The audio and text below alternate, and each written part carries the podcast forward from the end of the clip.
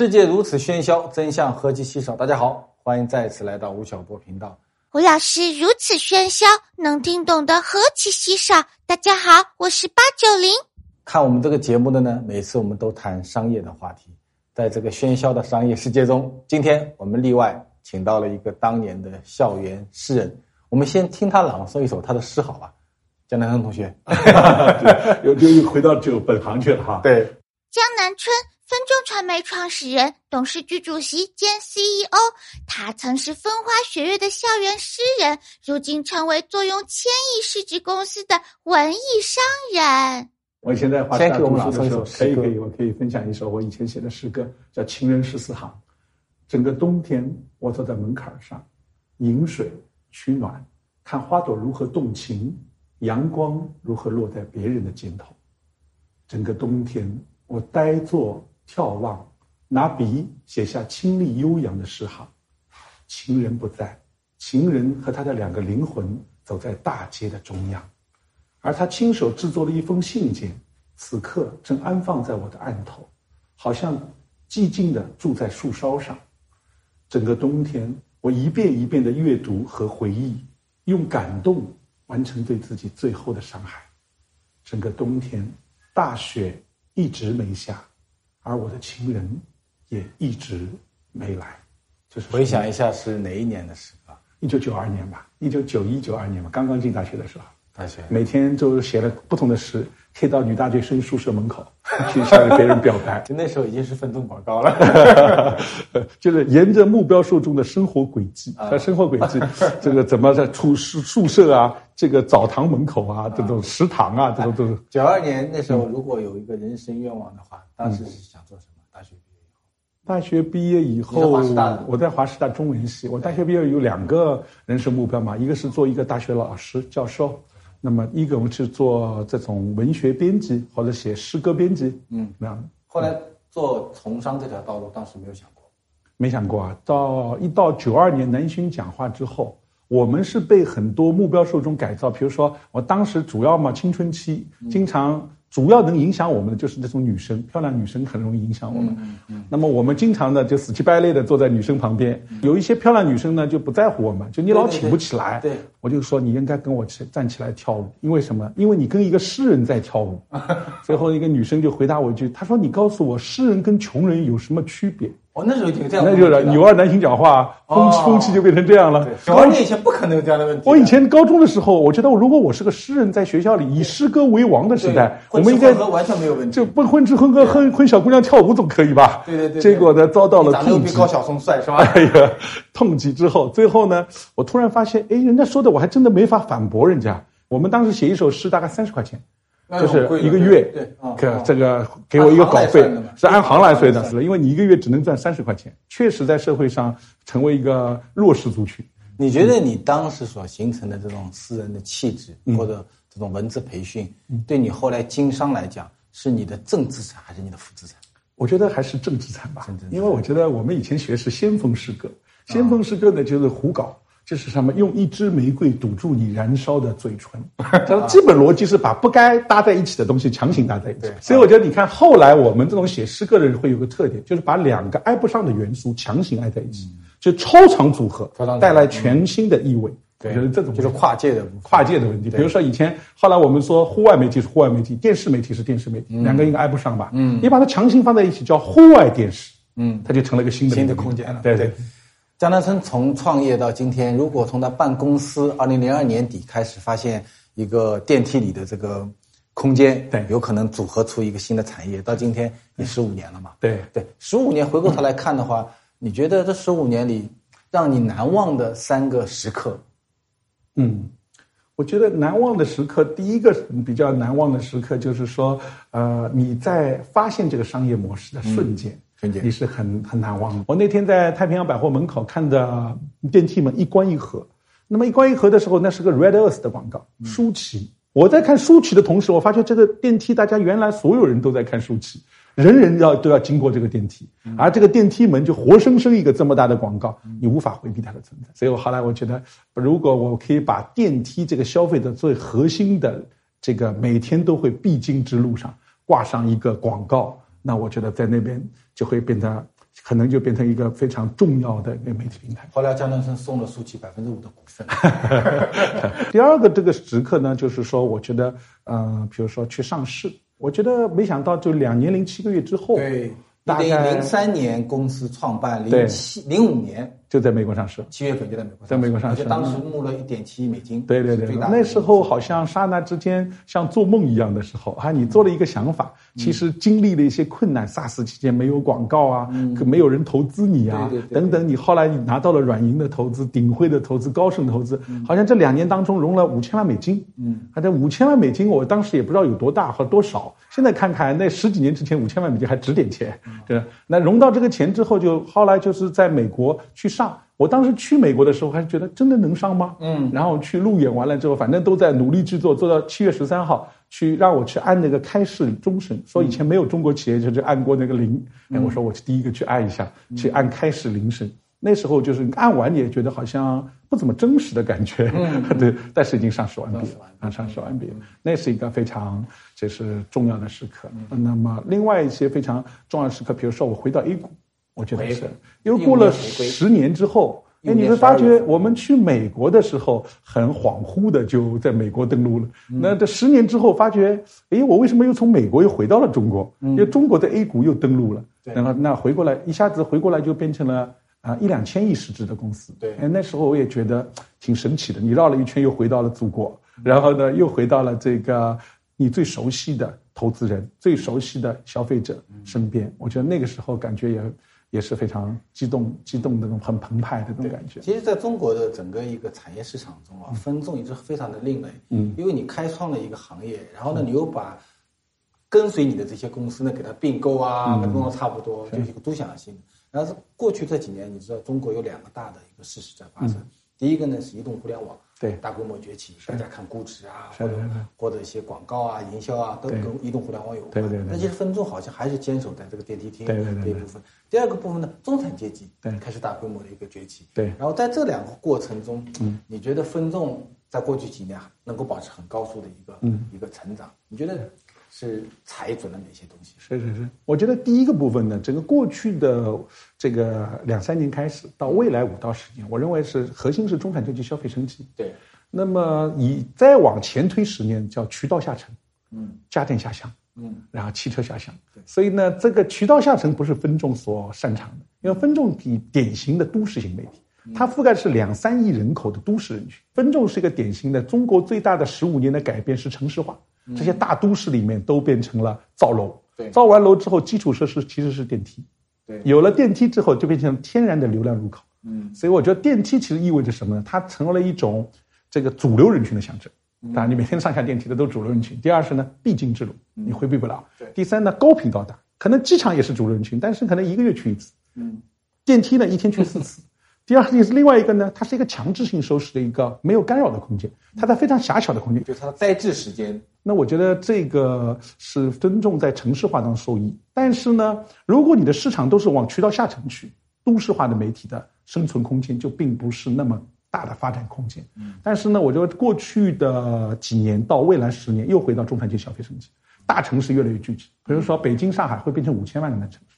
广州、深圳现在湾区，湾区可能整未来这个湾区可能有一亿人，对啊，大城市带的崛起之后，所有大家都想逃离北上广，谁逃离北上广？只要向不断向逃离不了，逃离不了，就跟我们愤恨金钱一样。对对对，最后你可以发觉，所有中产阶级消费升级都会带来中国现在大概有两亿中产阶级，那么未来五到十年会出现五亿中产阶级。那么这个五亿中产阶级呢，我认为他们的市场需求。大概有三爱三怕三缺，三爱三怕三缺。比如说，他是爱美、爱玩、爱健康，嗯，对吧？他是这怕老、怕死、怕孤独，嗯，缺爱、缺心情、缺刺激。所以我说，未来的你的生意如果能够嵌入到这个三爱三怕三缺里面，嗯，是能够融入到消费。中产阶级的消费升级当中，嗯，那你的整个市场空间就非常广大，嗯，那如果你的这个市场还在往说我要去做做这种农村市场啊，或者说那已经被掏空了，所以我认为中产阶级消费升级肯定对分众这种都市化的媒体平台带来巨大的助力，嗯，啊，分众传媒零五年在在纳斯达克上市，然后退市是一三年，一五年重新回来，回到再一波一波十年嘛，对，你觉得这个十年里面？作为中概股的一支，其实分众传媒也经历过跌跌宕宕。你觉得中国今天还有很多公司可能前赴后继，还要到海外去上市啊？那么你作为一个过来人来看的话，你觉得一个中国公司像你这样的商业模式都自己发明的，然后你基本上基本上所有的市场都在本土市场中，你跑到美国上市，你觉得美国消费者对你这样的中概股公司，他的理解程度到底怎么样？嗯，我觉得基本上没有理解，因为为什么呢？我觉得我们刚上的时候，好处是中国概念股意味着高增长股票。所以人家根本不需要理解。不 care 你是干嘛的。其实我们去路演的时候，人我估计绝大多数人都没听懂分众做什么的。但是没一般去路演都会问嘛，比如说你是分众传媒，问你，那你是美国对标公司是哪家？对对对对对。你当年怎么回答的呢？我认为美国人最容易理解的，它是有美国对标公司，你是中国版的谁？但我们没有。但是为什么我们没有去美国开始路演的时候，也没受到什么阻碍呢？对啊，因为那时候就是中国代表着高增长，代表着新兴经济体的崛起。嗯，所有中国来的都受到追捧，无一例外。嗯，所以你只要做在中国庞大的这个消费市场崛起的过程中，你是一支帮助中国消费市场崛起的一支力量。嗯，所以我认为你这个基本上没有什么问题。不理解，那你在美国这个八年的股价波动是因为什么？就跟中国景气有关。我觉得是一个是呢，这个二零零四五年我们上去到二零零八年那个段，我们的股价这个到二零零七年年底都是一直高潮。对对，他就是认为所有人都相信中国高增长，这个高增长故事是跟这个国家联系在一起。到零八年金融风暴开始，一方面是他所有的资金开始紧缩，开始谨慎，高潮过去之后一地鸡毛。第二个部分呢，对中国的开始高增长开始产生了怀疑，怀疑，产生怀疑。那么你就会发觉，他对每个企业就开始分开来看了。那么他可以理解的企业，那可能继续还受到一些认可。他对他所不太理解的企业呢，基本上他就会抛弃。嗯，那么这样的话，你就会经历一个从零八年、零九年、一零年开始，你有可能会进入一个大家比较不愿意碰，或者说很怕碰，或者说他说就是他不太认可的局面。嗯，所以那个时候我们呢就开始走了股价的下坡路。下坡。嗯，你呃回归中回归大陆 A 股市场这个想法最早是谁提出来的？嗯，最早是我提出来的，当时还没第一想 A 股。我觉得香港至少很多的香港的投资者，因为香港也有 Fox Media 加盟商，有这种模式的。第二是呢，亚洲地区都有这种模式的。香港的人呢，可能经常去深圳啊、北京、上海，看到你，他看到分众的概率是很大的。嗯，那么美国人呢，我去路演的时候发觉，尤其是我在二零一一年年底去路演一圈，我会发觉。呃，百分之九十五买我们股票的人从来没来过中国，或者来过中国住过香格里拉，但从来没走出过，没有在中国的公寓楼写字楼去过，但是他们买了我们的股票。我认为这是非常脆弱的一个技术，所以因为他一旦有啥事情，他就会去抛出股票，因为他并不理解这种。那我说，如果最后我们的股东是那些生活在中国的，或者至少经常来中国的这些股东，我相信他对分众的理解完全是不同。所以当时讲私有化以后，先回到对，回到香港。嗯，我们是私有化的时候就说，呃，我们一三年私有化，结果一四年准备在香港登陆的时候，发觉 A 股其实是可以走得通的，因为我们发现其实我们公司不是 VIE 结构的。因为当时的所有美国公司，因为二零零八年之后，广告也是可以外资经营的。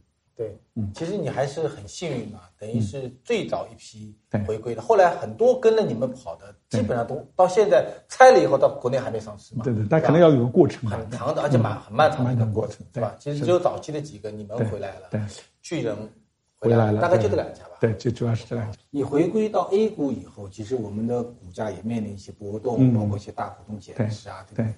你现在的心态是怎么样？我我其实我很平和，我当时就就是说，就是嗯，《功夫熊猫》里面有句话写的非常好，就是你今天拥有的一切都是偶然的，你明天失去一切都是必然的。所以我觉得你要用这个心态去看，我们反而不研究这个波动，我们在研究你的价值到底是创造的价值在提升还是在下降。对，比如在移动互联网时代，刚才你也提到了一个问题，在移动互联网时代，大家有人会说，哎，现在大家都要移动资讯模式全部摆给移动互联网了。对，那你这样的一个电梯媒体以前很成功，那会不会会被手机取代了呢？我说它是一个幸免于难的媒体，为什么呢？电梯里没信号。哈，百分之七八十的电梯门一关之后，三 G 信号、四 G 信号没有了，刷不了手机。人在电梯门口等电梯的时候有信号的，那有这原来只有百分之五在非智能手机的时代，只有百分之五看手机，现在有百分之三四十人看手机了。对，那我说我们特别好的地方就在于，可能别人的挑战比我们更严重。比如说，你我觉得我们比较时间比较短，两分钟。你你有十分钟以上时间，你肯定搞手机出来了。但我们只有两分钟，时间比较短。第二是你坐着，你在这样看很舒服；你真的站着前冲去看，你就比较累。这个场景。第三个部分呢，电梯口是一个偶然滞留的场景，你一会儿要进去，一会儿出来。电梯口你还不能很融入，你得看电梯门开了没开。嗯。第二是我们这我们在看，我们还是受到影响。受到影响之后，我们看看它有没有增量价值。我们发现移动互联网最好的特点是随时随地让大家取得任何信息，好事情。但好事情背后是信息过载，信息量很多。两个小时之后再一下不知道刷过什么。广告主最美好的岁月是十几年之前 CCTV 一股独大的时代。对，天天说过你是早上醒来到晚上睡觉的一个人要碰到一千四百只广告。他在那个时代当中，CCTV 是个中心化。你六七点钟回家，吃完饭看电视，看电视总要路过 CCTV 对吧？否则的话呢，今天呢，由于手机替代了这种中心化的东西。最后，你的资讯是各种各样位置在取得，各种各样场景在取得。我觉得分众的好处是，分众是一不是个咨询模式，它是个生活空间。无论你咨询模式怎么变，你要回家吧，你要上班吧，你要看电影吧，这个人生活空间没有改变。所以我说，其实其实很重要的问题是拥抱变化，咨询模式在巨大变化，赌对不变就赌对生活空间、生活场景没有改变。对付我们这种人，公寓楼写字楼机场；对付年轻时尚人群，公寓楼写字楼电影院。就抓住了消费者最日常的场景嗯，所以我们反而没有受到太大影响，这是一个问题。第二部分呢，就是电视它面临主流人群很少看电视，对，它的那你比如说看视频，现在大家都付费的，嗯，主流人群都付费了，付了二十块钱就没有广告，所以我觉得我的未来趋势两个，就是资讯模式肯定往手机端去了，移动化，手机视频代替了这个刚才说的电视、报纸、杂志的生意，变成了微博、微信、新闻客户端的生意，但手机上是看内容的，不是来看广告。所以最后你一定是做内容、做话题、做植入内容营销。内容。第二是被动化，就是被动的消费者生活空间、生活场景很难改变。而在那个被动化的过程中，你怎么切把广告植入到消费者必经的生活规则，成为他那个地方的唯一选择？我认为这两种媒体都是可以继续成功。对，所以你提出了移动化和被动化。那么你在过去这么些年里面，二十呃十五年里面，其实除了自己。做企业，把分众传媒有一个大学生创业变成现在一个估值一两千亿的公司以外，其实你个人还在做一些投资，在做一些投资。对。那么，如果从投资角度来讲的话，呃，你是你是怎么去看一家企业？比如说，你为什么会投这个企业？你是投人还是投项目？嗯，你的投资风格是什么呢？对，我的投资风格就是说我大概就是看一个企业，大概有几个角度。第一，它有没有创造差异化的价值？差异化的，他能不能简单的说出他的差异化，说出别人选择他而不选择别人的理由？就是举个例子呢？呃，比如说今今天这个，假如说我们今天投资呃一个行业，比如我们当时投资华谊兄弟，嗯，那华谊兄弟那时候的状况就是中国电影行业没人赚钱，嗯，拍电影全是亏损的，嗯，同时呢估值很很很难判断。但是我们觉得一从趋势角度来说。它是第一个是趋势，中国电影行业会不会崛起？这从美国趋势就能看懂的。嗯。第二个部分呢，在今天中国行中国趋势上，如果有人未来有一个民营的电影公司会上市，会不会这个今当时来看，华谊兄弟是最可能的一个。对。因为它代表了这个民营电影公司，它等于民营电视公司的一个这个种类。对。没有人在那个时代会超越华谊兄弟。对。那所以我觉得我们赌对趋势，赌对人。那么。如果是一个现在，比如如果有一个九零后的年轻人站在你面前，他需要你来投资，嗯，在人和项目的权重比例上，你会怎么弄？我前两天碰到薛曼子同学，薛曼子同学说，项目不用看，先看人，先给三百万，三百万不行是吧？再给三百万，三百万再不行，再给三百万，九百万不行，啊，老子瞎了眼了。是是是，对他这种就投人的模型。对对对对。那当然，如果你投赛道，对对，我觉得这个我们基本上属于肯定是以投人为主。但是我们赛道也会看一下，在刚见面的一段时间当中，你如果没有投资给他，没有经过一两年的过程，你是不完全能够判断人的。嗯，判断人只能说从直觉，百分之五六十是直觉。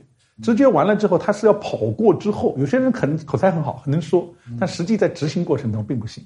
所以我说以判断人为准，但是由于时间不够，所以我们判断人之外，我们还会看看他所在的这个赛道是不是代表未来的趋势，他是跟时间做朋友的生意，嗯，还是跟时间做敌人的生意？嗯，还有就是你投资一个项目的时候，你会考虑说他跟我分众传媒的生意有关系还是没关系啊？我还是说。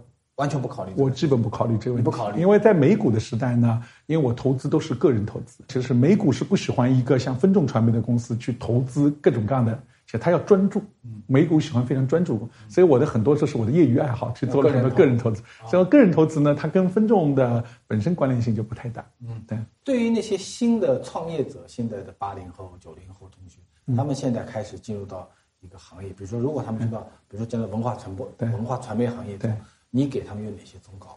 嗯，我觉得其实行业不重要。我认为像文化传媒这种行业都已经是比较过剩的行业。嗯，就它其实竞争已经非常激烈了，巨头已经形成了。嗯，我觉得像医疗行业有很大的空间。医疗，比如说人工智能啊、物联网啊，这些都是有巨大空间。但是我们很多年轻人他没有这样的一个技术背景。嗯，对，有技术背景的，你可以顺着你以前研究的这个比例去做。比如说我在大学里我就出来，九二年就开始出来做广告片导演。它会导致我的道路就一直沿着广告传媒走了二十几年，对吧？所以我说，大学里你可能是做生物研究的，生物医疗研究的，到了海外去读书做这个东西，那就沿着这条道路。对，一个人最好还是说你的专业原来研究的，或者你乐趣，或者你所喜欢的，或者你专业所读的东西走下去，成功概率更高。嗯，但总体而言，就是机会点比以前是越来越少了。它的机会点只会在养老啊，我看它精准医疗啊等等这种方面。那需要更强的有技术背景，技术背景，嗯，对对。然后在做一个企业和做一个投资人这两种角色扮演上面，嗯，你觉得他有违和感吗？呃，没有什么违和感，因为我一般投资基本思路就是我占一个很小的股份，我都是基本不超过百分之五，我一般性不超过百分之五为主。就是我觉得，呃，我们是帮助别人来创业，然后我们在别人创业当中。跟这些年轻的创业者经常在里面聊，你学会很多东西。嗯，第二部分呢，我们也帮助他，给他很多 marketing 啊等方面的经验。嗯，那我觉得最后路还是他去跑。如果一旦是你他深入太深，你代替了他自我的学习能力和自我突破的能力，那我觉得这个这个创业你也就没乐趣了。江南城有一个校园诗人，天天在女生门口贴诗歌的人，变成一个有上千亿市值的公司，你会发觉说他。一路走过来的很多出发点，跟他大学时候的很多愿景、很多自我的期许，仍然有很大的一个关联度。在一个人的身上，你可以看到一个时代的不断的进步，它的戏剧性，它的艰难。我们也很希望说，从江南村十几年的创业历史中，给到我们今天的八零后、九零后年轻人的创业有很多的启发。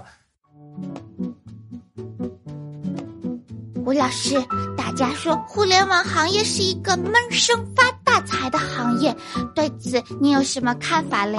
互联网发财不闷声啊，BAT 这些公司每家发财都好像敲锣打鼓的，就是他所获得的利润的部分，可能不是你想象的部分。比如说阿里巴巴，哇，大家觉得淘宝买货。